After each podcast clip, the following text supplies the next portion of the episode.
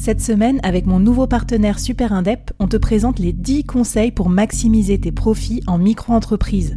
Des conseils pour maximiser tes gains, mais surtout éviter les boulettes administratives. Autant te dire que ça m'aurait plu d'avoir quelqu'un qui me donne ces conseils-là quand je me suis lancée. Je te mets le lien vers ces 10 conseils pépites et un petit cadeau qu'on te réserve avec Super Indep en description de cet épisode.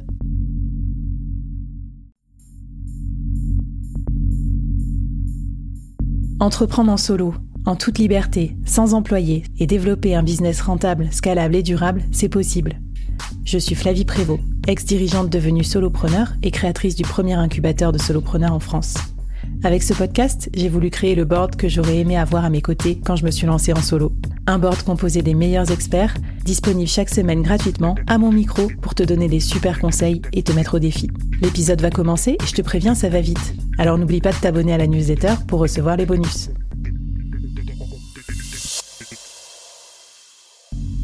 Aujourd'hui, je te présente une nouvelle mini-série, 5 épisodes express, à binger pour progresser vite et bien sur un thème business incontournable. Allez, c'est parti pour le premier épisode de la série.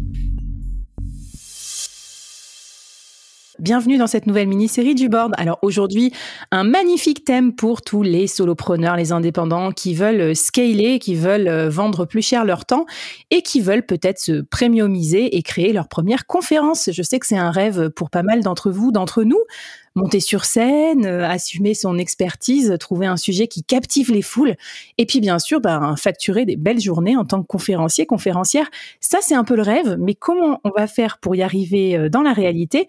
Eh bien, pour m'accompagner, j'ai une experte du sujet. J'ai une experte du sujet, Sonia Vignon. Salut Sonia, bienvenue au board. Bonjour Flavie. Merci de me faire l'honneur d'être euh, à mon micro. Alors, je vais faire attention à ce que je dis aujourd'hui avec Sonia parce qu'elle est linguiste. Euh, linguiste, sémanticienne et qu'est-ce que tu m'as dit d'autre? Rhétoricienne. Que des mots qui font peur. Wouh, wouh, wouh, rhétoricienne. Vous avez vu un peu le level up du, du board. et euh, moi, ce que j'aime bien dans ton approche, on s'est connu comme ça, c'est que bah, tu aides, tu nous aides en fait à accoucher de notre conférence parce que c'est vraiment un produit à part en fait. C'est pas quelque chose qu'on peut créer comme ça euh, euh, aussi facilement qu'en réfléchissant une heure dans son salon.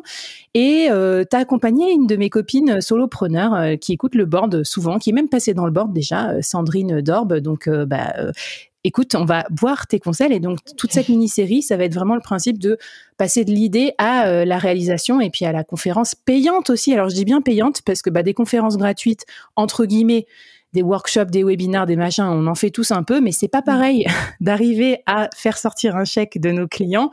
Euh, et tant qu'à faire, on a envie de bien vivre aussi en tant que, en tant que solopreneur. Donc, c'est ce qu'on va voir. Alors, Comment on fait quand on est euh, en gros dans mon stade où on se dit bon ben voilà j'aimerais bien y aller mais concrètement je suis pas conférencier de métier euh, on commence par quoi euh, Sonia qu'est-ce que tu nous recommandes au début pour défricher un peu le sujet? Alors déjà tu as dit un truc très important c'est on n'est pas là pour faire gratuit parce que ce gratuit n'a pas de valeur. Et c'est très important de le dire parce qu'il y a beaucoup de gens qui disent oui moi je le fais un peu gratuitement comme ça comme j'ai pas tellement la légitimité. Et alors en fait tout va tourner autour de ça et euh, toute mon approche euh, avec certitude, mais globalement dans la vie, vraiment tout va tourner autour de ça.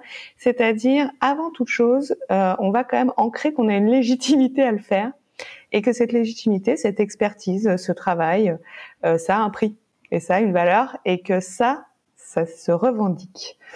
souvent sur les solopreneurs, sur les entrepreneurs, sur les femmes entrepreneurs encore plus, euh, la notion de la légitimité et la question de la légitimité, c'est la première question, c'est le premier frein et ou le premier levier. Hmm. Alors j'aime beaucoup ce que tu dis, donc euh, bah, moi j'y crois pas mal aussi. Euh, on voit bien déjà dans l'ère un peu de contenu, de content tsunami dans, dans, dans laquelle on navigue, on voit bien que tout ce qui est gratuit a pas trop de valeur aussi, un peu interchangeable, alors que les gens s'engagent plus peut-être avec une expérience payante. Mais concrètement, toi, parmi les gens que tu accompagnes et que tu as mis sur scène, que tu as contribué à mettre sur une scène, euh, à partir de quand on peut se sentir légitime de faire ça quoi? Enfin, tu qu'est-ce qu'il faut pour, pour avoir un début d'embryon de conférence payante? Alors, on va faire en parallèle deux choses. La première chose, c'est être conférencier quand on est un être humain, c'est prendre euh, le risque de ne jamais se sentir légitime. jamais. Et ça, on va se, voilà, on va se le dire, on va le mettre. C'est pas très grave. Moi, je suis conférencière. Mm. J'ai cette chance payante. J'ai cette chance également euh, je me sens toujours pas légitime. Hein. Et pourtant, Dieu sait que ça fait longtemps que j'en fais et que j'accompagne des gens à en faire.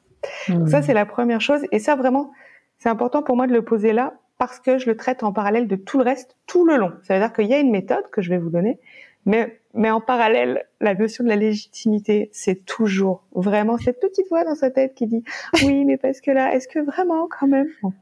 Donc voilà, ça c'est important. Tu as raison, on l'accepte. Et, et, je veux dire que j'avais traité un autre sujet qui me fait penser un peu au tien, euh, avec euh, Anne euh, Beson sur l'écriture de son premier livre.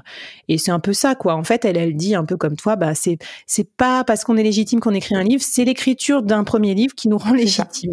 Donc, ok, on fait la paix avec notre notre syndrome de je sais plus comment ça s'appelle et puis syndrome de l'imposteur le syndrome de l'imposteur le fameux qui est quand même très féminin mais nous le cachons pas euh, donc, pour euh, ce qu'on doit faire quand on veut faire une conférence, la toute première chose à faire, et ça, en fait, c'est même pas que quand on veut faire une conférence, c'est quand on est indépendant.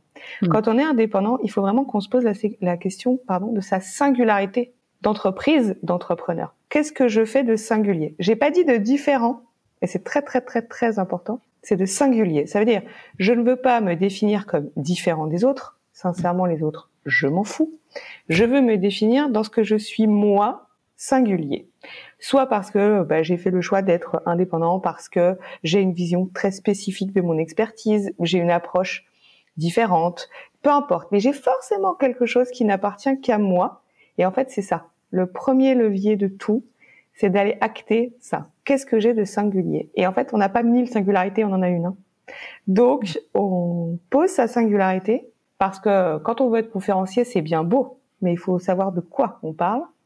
Et pour savoir de quoi on parle, il faut avoir l'expertise pour le faire. Et dans cette expertise, quelle est ma singularité? Pourquoi moi, je vais prendre la parole? Et donc on revient à cette légitimité. Pourquoi je suis légitime à prendre la parole sur ce sujet? Hmm. Parce que ma singularité dans ce sujet, c'est...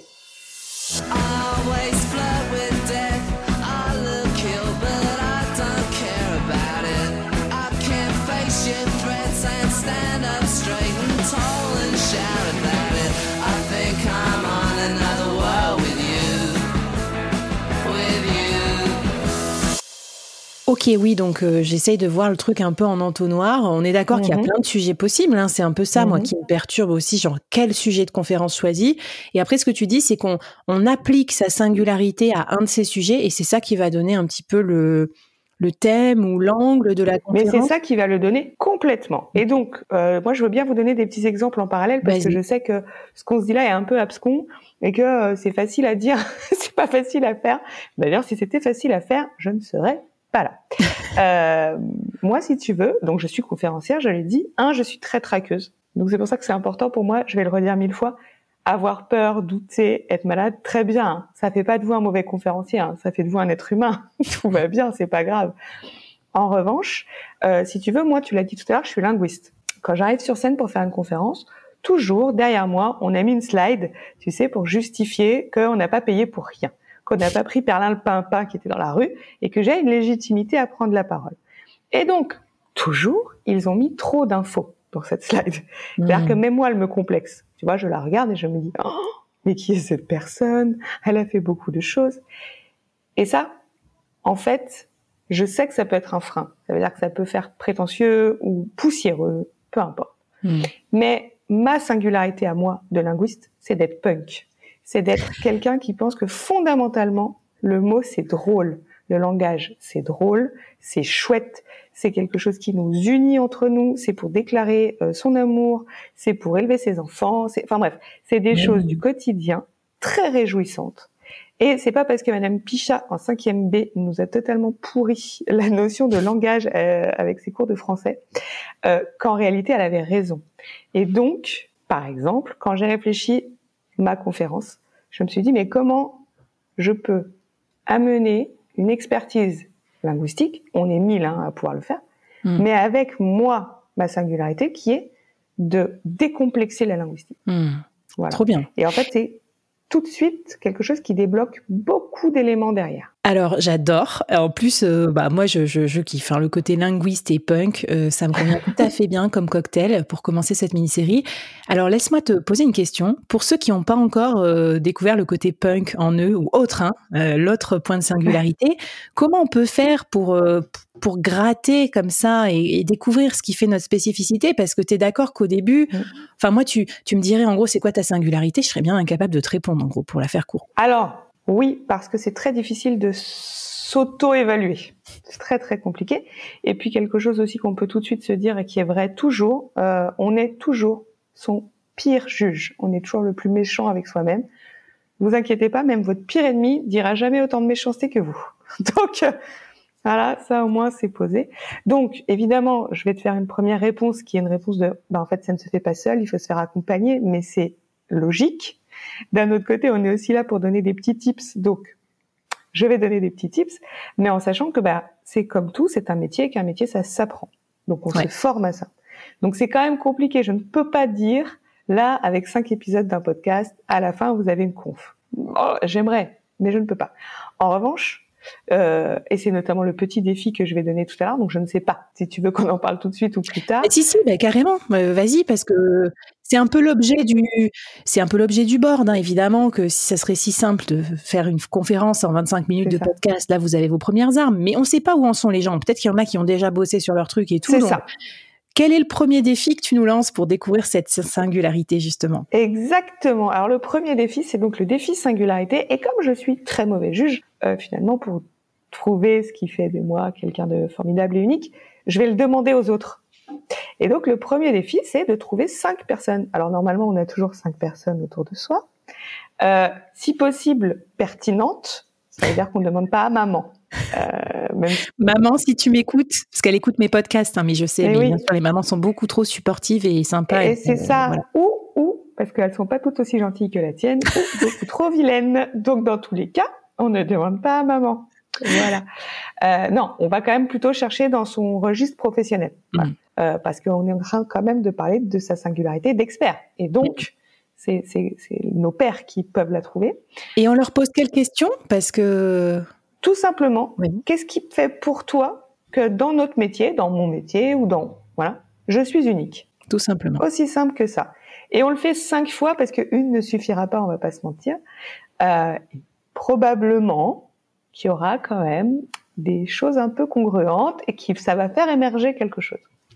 Eh ben super, eh bien à vos claviers euh, les amis, si vous nous écoutez, euh, vous pouvez répondre sur Spotify euh, ou sur la newsletter du board, on vous l'envoie tous les vendredis après les mini-séries avec tous les bonus de Sonia. Donc ben moi j'en profite pour vous demander du feedback parce que ça me titille un peu cette histoire de, de conférence. Donc je vais cheminer avec vous pendant cette mini-série. Et puis ce que je te propose c'est qu'on parle tout de suite du deuxième sujet hein, dans le deuxième épisode, un sujet moi qui me qui me bah, qui me fait un peu peur en même temps qui me passe c'est le sujet de l'éloquence. Alors, est-ce qu'il faut être vraiment très éloquent pour faire une bonne conférence? Et je te propose qu'on en parle dans l'épisode 2.